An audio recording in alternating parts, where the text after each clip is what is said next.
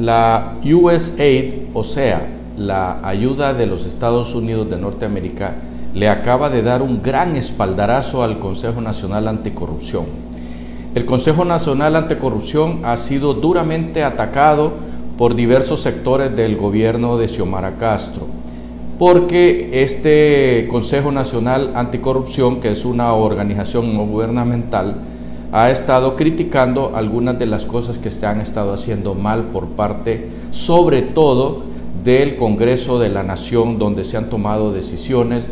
que están en contra de las leyes de Honduras, en contra de la Constitución de la República y que han sido firmadas sin mucho pensarlo por parte de la señora Presidenta de la República, doña Xiomara Castro, lo cual evidencia que están puestos de acuerdo y que van a aprobar lo que les dé la gana, llevándose por encuentro las leyes de Honduras. Es una lástima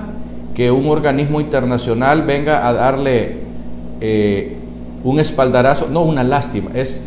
es bueno pues que, es, que el organismo internacional dé el apoyo a la ONG. Lo que es una lástima es que este organismo sea el único que en este momento está criticando los excesos que están cometiendo sobre todo en el Congreso de la Nación con la aprobación de leyes y de eh, directrices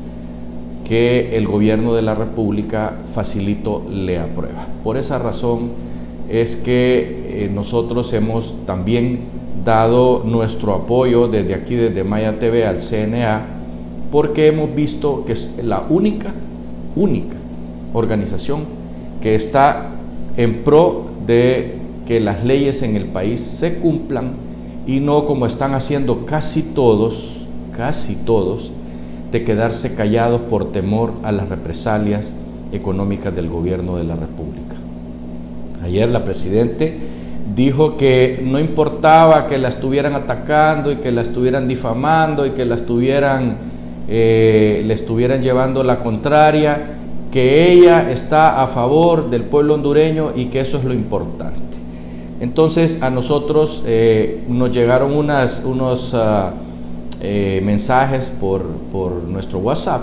donde nos dicen cómo es que la Presidenta dice que está en favor de los hondureños, en favor del pueblo, si ni siquiera tenemos medicinas y la canasta básica hondureña se ha disparado. Buena pregunta para que doña Xiomara nos conteste. Hasta pronto.